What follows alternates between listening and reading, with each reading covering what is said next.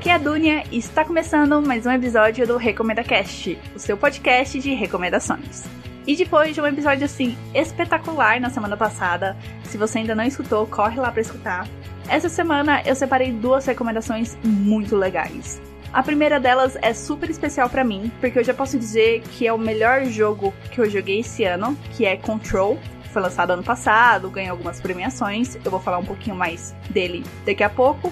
E depois eu falo do anime que estreou alguns meses atrás lá na Netflix e que tá confirmando minha teoria de que otaku gosta de furry, que é o anime do estúdio Trigger BNA. Mas antes de começar minhas recomendações, tem os meus recados. Se você ainda não segue o arroba RecomendaCast lá no Twitter ou no Instagram ou nos dois, por favor, siga o arroba RecomendaCast. Você fica por dentro de quando vão sair os episódios. De vez em quando eu tô postando recomendações extras, tô comentando sobre algumas coisas que eu tô assistindo, que eu tô lendo. Então, segue lá, por favor. Eu agradeço muito. Para entrar em contato comigo, pode mandar mensagem lá nas redes sociais ou mandar um e-mail para contato@recomendacast.com.br. Para escutar esse e os outros episódios, eles estão disponíveis no Spotify, iTunes, Google Podcast, Mixcloud, Cashbox e Deezer. Também estão disponíveis no site do Recomenda Cast, que é o recomendacast.com.br. E além de escutar os episódios por lá, você também faz o download deles e ainda assina o feed. E é isso, vamos começar com as recomendações.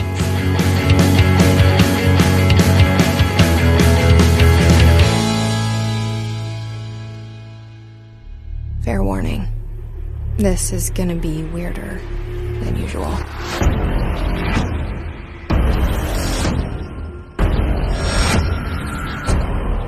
Lançado em 2019, Control é o jogo mais recente da empresa finlandesa Remedy, que tem jogos de sucesso como Alan Wake, Max Payne e o próprio Control, né? O jogo chegou a concorrer a melhor jogo do ano no Game Awards, mas acabou perdendo para Sekiro, mas ele acabou ganhando outra categoria, se não me engano, melhor direção de arte, melhor design, alguma coisa assim, e ganhou outras premiações. Mas como meu foco aqui não é ficar listando os prêmios que Control ganhou, vamos falar da história do jogo, né? Control é uma aventura misteriosa de tiro em terceira pessoa em um mundo aberto. Que por acaso é um prédio, o que na minha concepção acaba subvertendo todo o conceito de mundo aberto, o que eu achei muito legal porque realmente é um mundo. E ele tá bem aberto ali, mas tá aberto dentro de um prédio, né? Mas, ok, faz sentido pro jogo.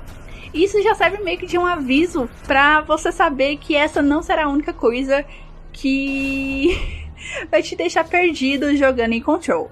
Se prepara porque vai vir coisas muito piores, mas muito legais ao mesmo tempo.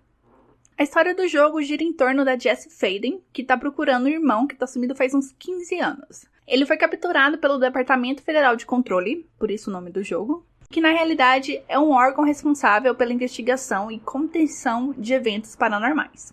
No momento que a Jessie encontra o departamento, ela descobre que uma força misteriosa chamada His ou ruído em português, invadiu o local e tá fazendo assim o auê lá dentro, transformando funcionários em espíritos zumbis e outras maluquices.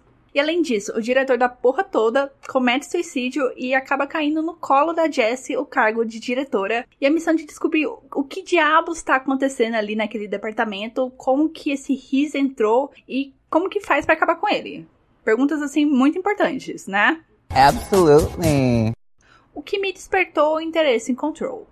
Eu já posso falar assim que com certeza não foi pelo preço, porque o que esse jogo tem de bom, ele tem de caro. Mas o meu interesse veio pela ideia de ter um jogo de tiro em terceira pessoa com uma protagonista, o que me remete muito a um dos meus jogos favoritos da vida, que é o novo Tomb Raider. Eu já joguei os dois, a franquia, falta jogar o último. Então, eu queria dar uma chance de encontrar outros jogos nesse mesmo molde, né? Terceira pessoa, protagonista foda. E Control, assim, atingiu muito bem a meta. Sério, foi além do que eu tava prevendo.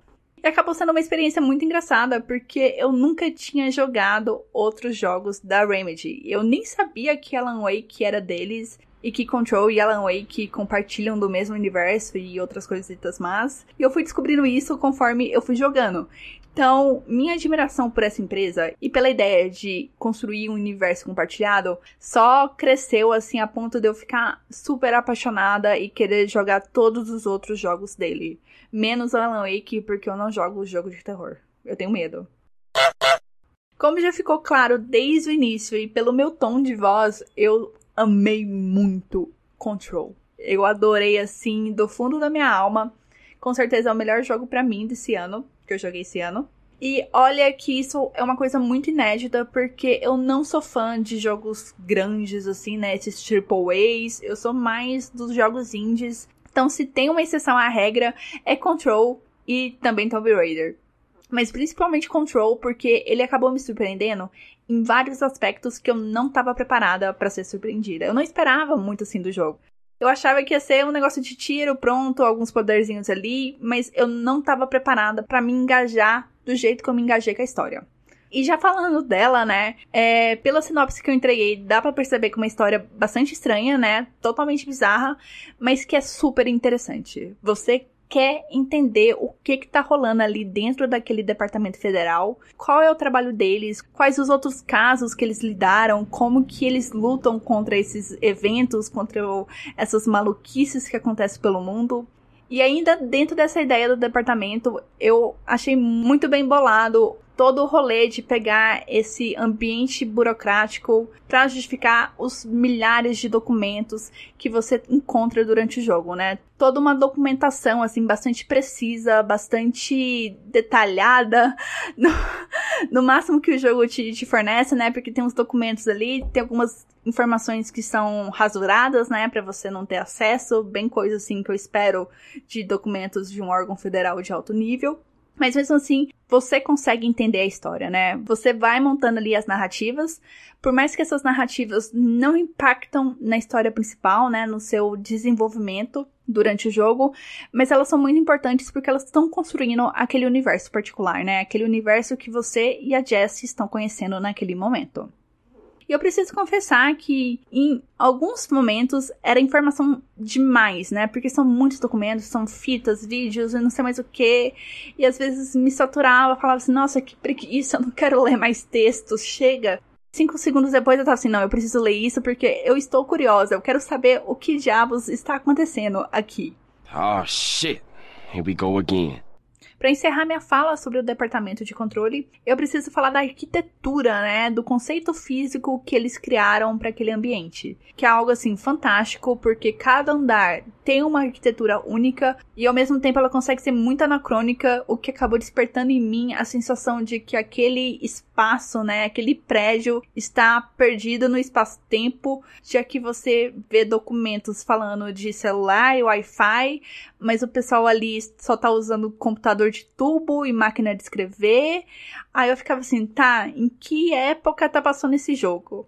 É revelado no jogo, mas ao mesmo tempo, quando é revelado, eu ficava assim, não, eu não acredito. Sério, não, não é possível. O, o que que tá acontecendo aqui? Please stop immediately.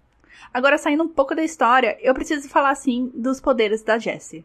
Porque, nossa, Control me fez querer que todo jogo de tiro agora tivesse os poderes de levitar e arremessar as coisas com poder na mente. Sim, você faz isso no jogo, além de outras coisas mais. Só que esses dois poderes, para mim, assim, foram de explodir a cabeça, porque muda toda a dinâmica de batalha, toda a sua dinâmica de exploração, de resolver puzzles. É, é fantástico. Eu não sei que palavras que eu posso usar além disso. É, é incrível. E pode parecer que vai ser fácil, né? Lutar com os inimigos enquanto você levita e arremessa as coisas, mas não é. Né? O jogo consegue equilibrar bem esse ganho súbito que você tem de poderes com os inimigos e os níveis das batalhas, porque elas são difíceis, elas exigem skills, você vai passar raiva, como eu passei em diversas vezes, mas fica aqui a dica da tia que o importante é você não ficar parado sabe? Se mova. Use tudo ao seu redor e não fique parado. Aproveitando que eu já entrei no assunto das batalhas, teve duas coisas relacionadas a elas que acabaram me incomodando. A primeira delas é o sistema de cura, né? Sistema de cura barra vida. que é bastante complicado de ser encontrado quando tá aquele fuzuê de coisa quebrada no chão, poeira, inimigo vindo, porque é uns pixelzinhos assim azuis. E eu ficava assim, tá, eu preciso de vida, cadê a vida? E eu não achava, né? Porque tá rolando tudo aquilo ali e a vida não, não tá de fácil acesso. Eu não consigo enxergar ela. Então, essa é a minha primeira reclamação. A segunda são os checkpoints. É fato que eu sempre passava raiva quando eu perdia as lutas? Sim, mas eu ficava ainda mais com raiva do checkpoint ser lá na puta que pariu e eu ter que gastar mais tempo chegando lá onde era a luta ou onde era o meu objetivo final do que resolvendo as coisas lá. Então isso me dava muita raiva. Eu acho que é uma coisa proposital, mas mesmo assim, sabe? podia ser um proposital menos raivoso, né? Uma coisa assim mais, mais bem pensada. Yes, please! Voltando agora para os elogios ao jogo, uma coisa que eu achei foda foi a aplicação do conceito de transmídia em alguns momentos chaves em Control. Isso se dá na forma de ter cutscenes com take dos atores de alguns personagens, com a animação 3D daquele personagem, além de uma série de vídeos onde só tem atores de verdade. Então eu achei assim que foi uma boa sacada porque me deu a sensação de uma certa distorção da realidade. Porque eu tava jogando como um personagem 3D e aí aparece filmagem de gente real e começou a criar uma ilusão de que tudo podia ser real, né? Eu já não sabia o que era verdade, o que era mentira, e ao mesmo tempo o jogo não faz uma distinção clara do que é realidade e ficção ali. Então foi uma bagunça assim muito gostosa de experimentar durante a minha jogatina. Ah, e lembra que eu falei que o jogo vomita muita informação em cima de você? E isso é relevante porque você vai precisar usar a cachola para entender o que, que o jogo tá te passando. Porque assim, as explicações, elas não vão vir mastigadas para você. Você também não vai ter resposta para tudo e tá tudo bem. Sabe? Você não precisa de resposta para tudo. O importante ali o jogo te responde e você vai conectando os pontos. Agora chegou a hora de falar do final. Bom, o final foi totalmente anticlimático. É um final assim que grita vai ter DLC. E realmente vai, vão ser duas. Na verdade, no momento que eu estou gravando agora, na quinta-feira, dia 27, já saíram as duas DLCs, que é a The Foundation e a DLC que tem o link com Alan Wake. Na verdade, essa DLC foi lançada hoje. Mas enfim, voltando ao final. Esse final anticlimático, né? Esse final assim, vai ter DLC, foi o que mais me desapontou e que mais me frustrou em relação ao Control. Mas mesmo assim, minha experiência foi tão boa e tão única com a história, com o sistema, com o negócio dos poderes, de levitar, arremessar coisas, que acabou não pesando tanto na minha admiração pelo jogo. Eu continuo amando o jogo, por mais que tenha esse final meio. Já para finalizar esse bloco, uma informação importante que eu sempre gosto de trazer quando eu comento de alguma coisa assim meio sobrenatural é que Control não é de terror. Ele não traz elementos de horror, jumpscare, nem nada. Mesmo assim, eu fiquei com medo. Porque ele conseguiu me assustar pelas bizarrices que ele é.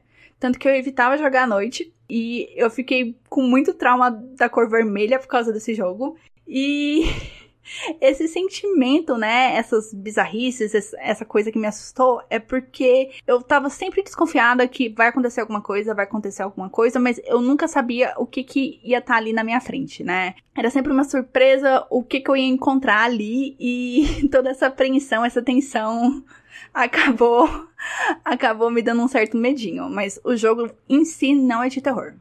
Agora vem a parte chata que eu vou falar dos preços de Control. Control está disponível para PS4, Xbox, Steam e Epic Game. Agora respira fundo porque lá vem a facada.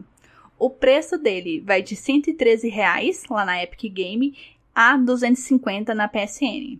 Só que hoje, nessa quinta-feira, Control lançou na Steam e o preço promocional dele tá 103 reais e vai até dia 8 de setembro. Então eu tô informando isso porque esse episódio vai sair antes. Por isso, você que ficou interessado em jogar Control consegue pegar o jogo por um preço um pouco mais amigável. Eu tô sendo muito muito sonhador aqui, né?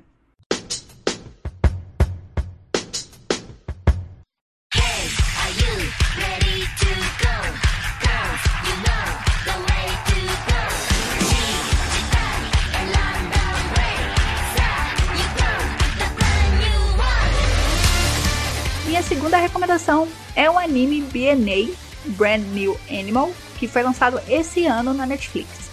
Criação do aclamado estúdio Trigger, ou Trigger, enfim, eu falo Trigger.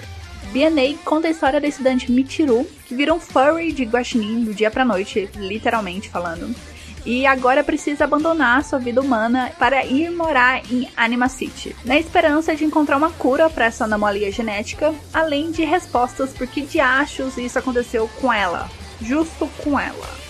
A primeira coisa que me chamou a atenção em BNA, e com certeza é um diferencial do anime, é o visual, que é lindo.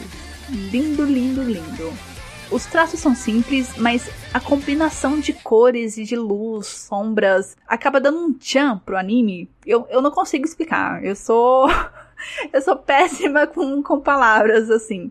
Mas é um negócio que é único, que eu posso dizer. E além desse visual bastante inusitado, BNA tem uma trilha sonora pop, muito chiclete, que é a minha cara. Então não tinha como eu não gostar desse anime, como eu não assistir essa coisa.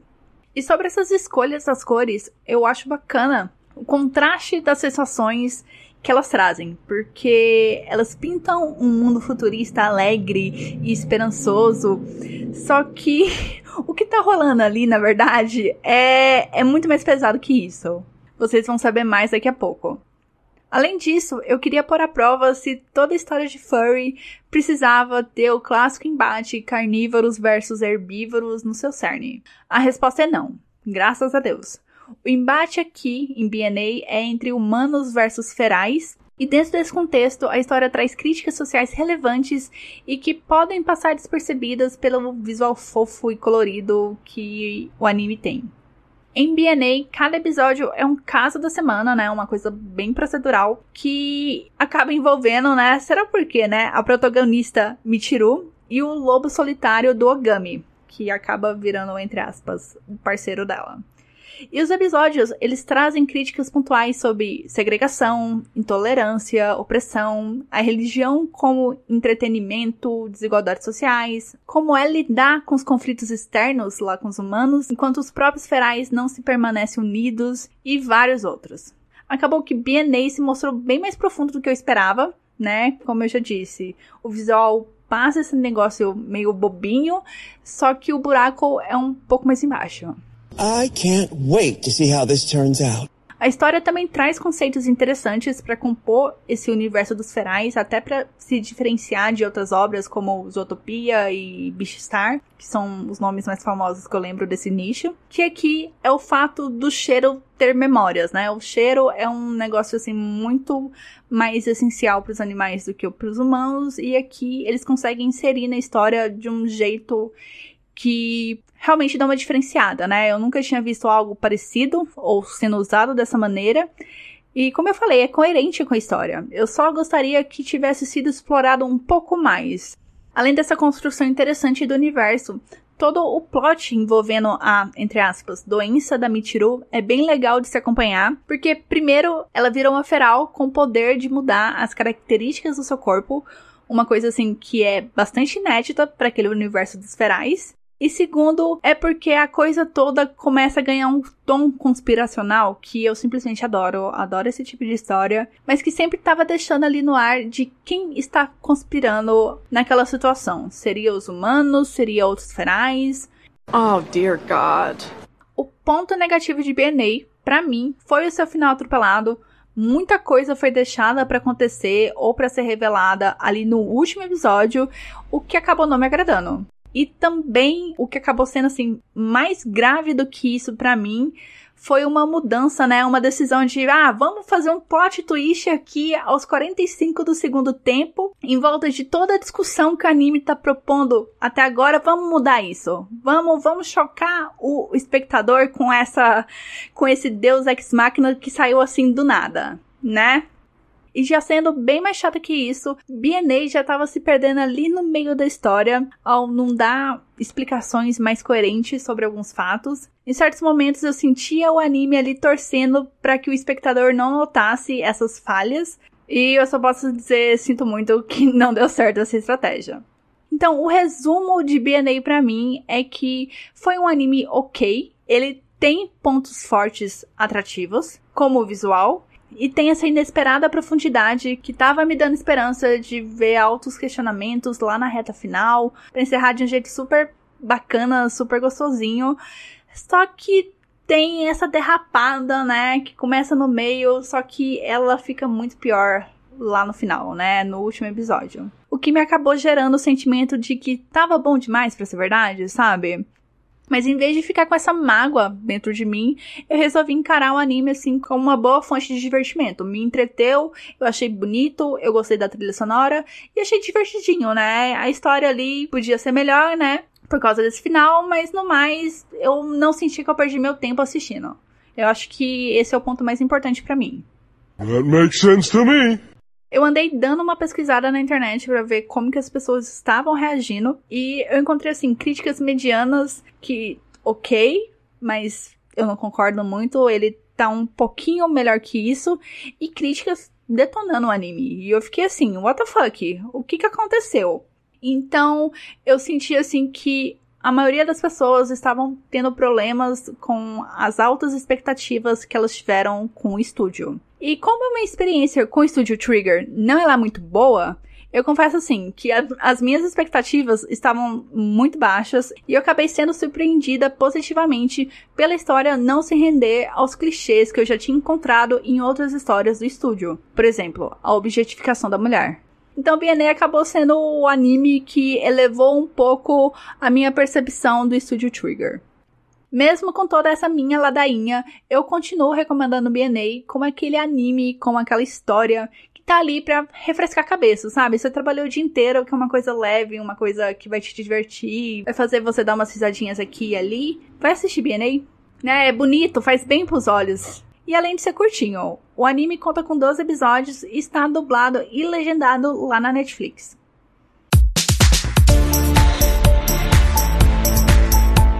Eu acho que esse episódio podia chamar Histórias Boas com Finais Decepcionantes, né? Porque foi muito esse sentimento que eu tive ao longo dessa gravação. Próximo episódio só daqui duas semanas, onde eu volto para falar de um filme, uma minissérie da Netflix e um jogo que está gratuito na Steam. Mais detalhes daqui duas semanas. Um beijo para vocês, se cuidem, fiquem em casa se for possível e tchau!